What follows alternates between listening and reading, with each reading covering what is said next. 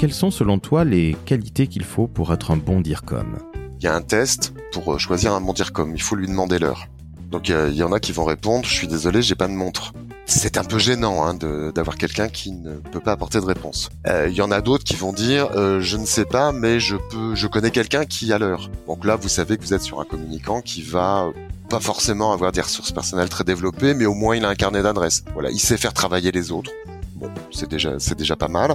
Certains vont dire, euh, bah, il est exactement 9h, 37 minutes, 22 secondes, ah non, pardon, 23, non, pardon, 24. Ah, je suis désolé, ça change tout le temps. Bon, donc là, vous aurez un communicant qui sera, en tous les cas pour le secteur public, absolument incalable sur la réglementation, sur le code de marché public, et qui est, voilà, je suis pas sûr que ça soit un grand créatif. Hein. Puis certains vont dire, vous aimeriez qu'il soit quelle heure? Et là, on est sur le communicant, surtout euh, en proximité d'élus, qui n'a pas forcément vocation à être très efficace. Il a surtout vocation à faire plaisir à ses, euh, à ses commanditaires.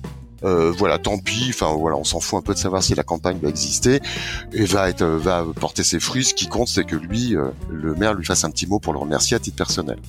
Donc voilà, moi, il me semble que la bonne réponse qu'on attend d'un communicant, c'est mais pourquoi vous avez besoin de savoir l'heure? Parce qu'en réalité, c'est peut-être pas de l'heure dont on a besoin.